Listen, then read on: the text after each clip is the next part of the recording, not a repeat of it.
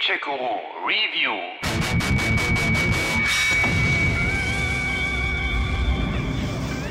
In der Tiefsee ist man nicht unbedingt erst dann am Boden, wenn man den Meeresgrund erreicht hat. Friedenszeiten sind die Flauten für Söldner wie mich.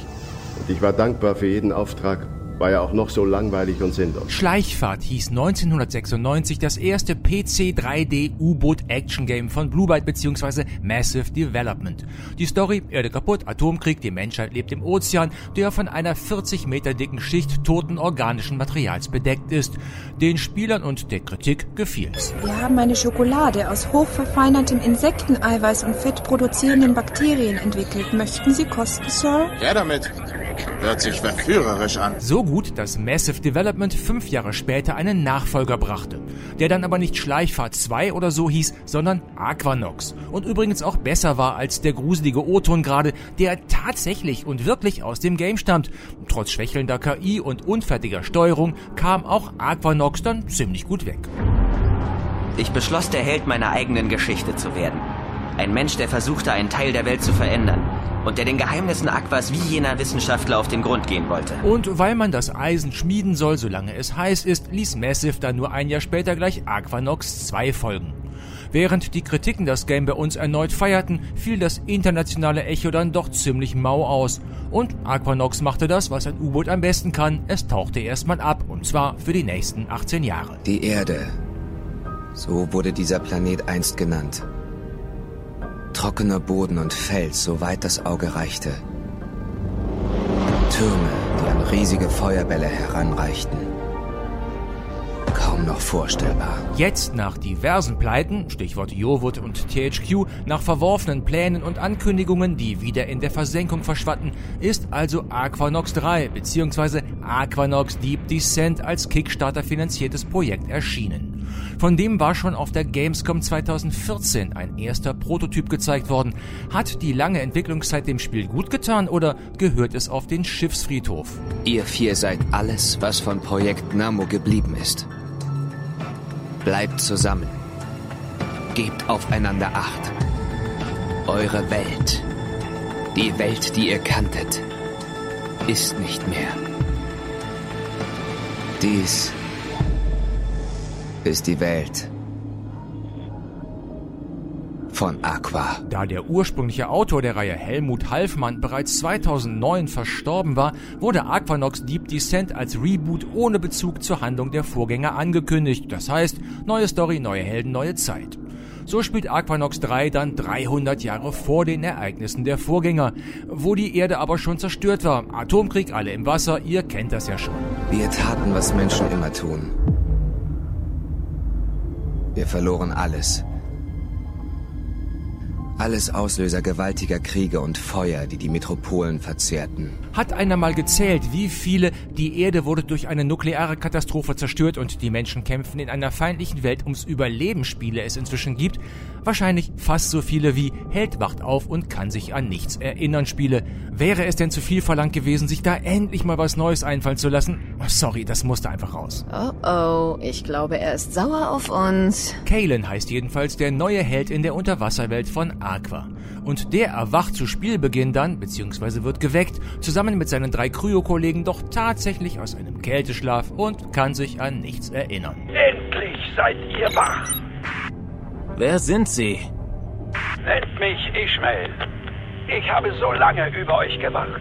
Nach einigen Tutorial-Sequenzen landet ihr auf der Tupilak, eine Art Schlachtschiff-U-Boot mit seinem meist schlecht gelaunten Kommandanten Okabe. Captain, endlich lerne ich den berühmten Okabe von der Tupila kennen. Ein Captain übrigens, der mir schon nach fünf Minuten schwer auf den Sack ging. Also genau genommen nicht er, sondern seine deutsche Stimme, die anscheinend durchgehend die Regieanweisung hatte, bedrohlich nach akutem Darmverschluss zu klingen, was aber nur A mäßig gelingt und B auf die Dauer schlimmer klingt als der Hallensprecher der Eisbären Berlin. Und das will echt was heißen, weil der Kerl ist echt übel. Auf Schmeicheleien kann ich verzichten, Walsh. Lange Rede, wenig Sinn. Ihr bleibt mit euren Leuten auf der Tupilak, schließt euch der Crew an und startet von dort aus zu euren Einsätzen. Kehlen, wir geben euch die Koordinaten Ihres Generators durch. Fahrt dorthin und aktiviert ihn. Wir behalten diese Allianz im Auge. Jemand könnte aber mehr wissen über die Sache mit dem Kälteschlaf und was davor geschah. Das interessiert alle. Aber derjenige ist verschwunden und heißt, jetzt kommt Nemo. Nemo! Nemo! Ja, schon klar, ich weiß, das soll eine Anspielung auf die Romanfigur Captain Nemo sein, der Kommandant des U-Bootes Nautilus aus Jules Verne's 20.000 Meilen unter dem Meer. Aber mal ehrlich, seit Disneys Findet Nemo ist dieser Name doch komplett verbrannt. Vor allem, wenn er im Zusammenhang mit Wörtern wie finden oder suchen gebraucht wird, weshalb ich mich dann bei platten Dialogen wie dem folgenden hier erstmal komplett weggeschmissen habe. Nemo. Ich suche Nemo. Und wieso glauben Sie, dass wir wüssten, wo dieser Nemo ist? Wollen Sie sagen, Sie haben keine Ahnung, wo Nemo ist? Mal ganz abgesehen davon, dass inzwischen wirklich jeder weiß, wo Nemo ist. Nemo! Nemo wurde verschleppt und zwar nach... Äh, Sydney! Sydney! Oh, alles klar. Nach Sydney? Jetzt da lang. Bitte, gern geschehen. Jedenfalls schleppt sich die Story die ersten Stunden zäh wie Kaugummi durch die Unterwasserwelt, während ihr euch mit Bionten, Piraten, Mutanten, alten Mächten und anderen Merkwürdigkeiten herumschlagt, um an Informationen zu kommen. Wenn diese Viecher wirklich so viele Menschen getötet haben, wie Walsh gesagt hat, sollten wir äußerst vorsichtig sein. Verstanden. Alle Mann die Waffen bereit machen. Das Game trägt auch nicht viel dazu bei, die lineare Geschichte irgendwie spannender zu machen. Echte Höhepunkte oder überraschende Wendungen sind Mangelware. Die Infos bekommt ihr entweder aus endlosen Dialogen mit Standbildern, aus Textboxen oder durch Funksprüche. Was euch auch die blassen Figuren nicht unbedingt näher bringt, deren Schicksal euch dann auch ziemlich egal ist. Ach, ich habe genug gehört. Moment, geht ja noch weiter. Und zwar mit der Action im Spiel. Action, das hört sich nach Tempo und Spannung an, aber beides fehlt hier. Statt Gefechte voller kluger taktischer Manöver und blitzschnellen Kontern erstarren die Konfrontationen hier to face zu face Geballer, bei dem sich die Kontrahenten, also ihr und eine ziemlich durchschaubare KI, träge umkreisen wie Bullies auf dem Schulhof, bis einer irgendwann explodiert. Also hier die U-Boote und nicht die Bullies. Spannung bringt dann nur die Masse an Gegnern nicht, aber ihre Klasse. Bossfights? Nee, Fehlanzeige. Rumpfstabilität bei 14 Prozent. Der Durchbruch droht. Okay, ich weiß, ein U-Boot ist kein TIE Fighter und braucht einige Zeit für Manöver, aber etwas mehr Tempo wäre schon schön gewesen. Zwar bekommt ihr im Lauf der Zeit schnellere und wendigere Boote, die ihr auch individuell ausrüsten könnt, was dann auch ein wenig motiviert weiterzumachen, aber selbst dann ist das alles noch recht, hm, sagen wir mal freundlich formuliert, unkompliziert. Über große taktische Finessen muss man sich hier keine Gedanken machen. Auf mein Zeichen. 5, 4, 1, Feuer! Hinzu kommt, dass die Sichtweite meist gering ist, Torpedos nach 50 Metern schlapp machen und ihr, wollt ihr eure Shotgun einsetzen, bis auf 10, 15 Meter an euer Ziel heranfahren müsst, damit die Waffe überhaupt wirkt.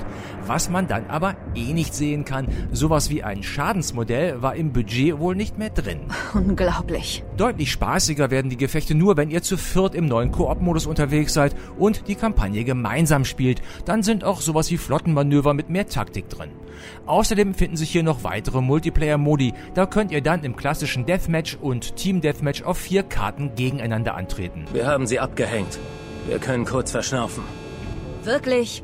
Seit wir erwacht sind, will uns alles und jeder umbringen oder herumkommandieren. In den Unterwasserlandschaften wechseln Licht und Schatten. Wobei das nicht ganz richtig ist, weil Licht- und Schatteneffekte gibt's im Gegensatz zum Vorgänger, der mir grafisch deutlich besser gefiel als Aquanox Deep Decent, also gibt's im Gegensatz zum Vorgänger eigentlich eher spärlich. Trotz einiger recht ansehnlicher Locations wirkt die Unterwasserwelt irgendwie zu wenig dynamisch. Da hätten die Entwickler für mehr Leben und Glaubwürdigkeit sorgen müssen. Wieso tun sie das nicht selbst? Zudem werden die Locations nur scheibchenweise präsentiert. Die sind mit Sprungtoren miteinander verbunden, die wohl den einzigen Zweck haben, das Fehlen einer durchgehenden Spielewelt zu rechtfertigen. Und da die Story linear abläuft, gibt es auch keinen Grund, einmal erkundete Gebiete erneut aufzusuchen. Diese Tore, wozu braucht man die? Wow, Sie kommen wirklich geradewegs aus dem Kälteschlaf, was? Das ist ein Sprungtor. Es verkürzt Reisen von mehreren Tagen oder sogar Wochen auf wenige Minuten. Der Sound ist ganz okay. Die Musik von Kai Rosenkranz ist atmosphärisch nett, auch wenn sie sich auf Dauer nicht im Ohr festsetzen kann. Die Waffensounds sind ein bisschen zu dünn, die Funksprüche klingen manchmal zu aufgesetzt. Wie gesagt, ist alles okay, aber auch da wäre noch ein bisschen mehr drin gewesen. Mehr kann ich nicht sagen. Doch, eins noch, das Fazit. Aus Aquanox Deep Descent hätte man viel mehr machen können, ja müssen. Die Gefechte sind viel zu statisch, die Gegner meist blöd, die Unterwasserwelt ist zwar irgendwie faszinierend, auch weil es sonst kaum Unterwassergames gibt, aber nicht dynamisch genug. Die Story ist ein bisschen lahm und wird schwach präsentiert, die Grafik ist, naja, bescheiden. Wer aber unbedingt mal wieder abtauchen will, kann es ja trotzdem probieren. Immerhin ist die Action unkompliziert und der Koop-Modus ganz spaßig und außerdem Alternativen dazu gibt's ja eh nicht. Ende der Übertragung. Gamecheck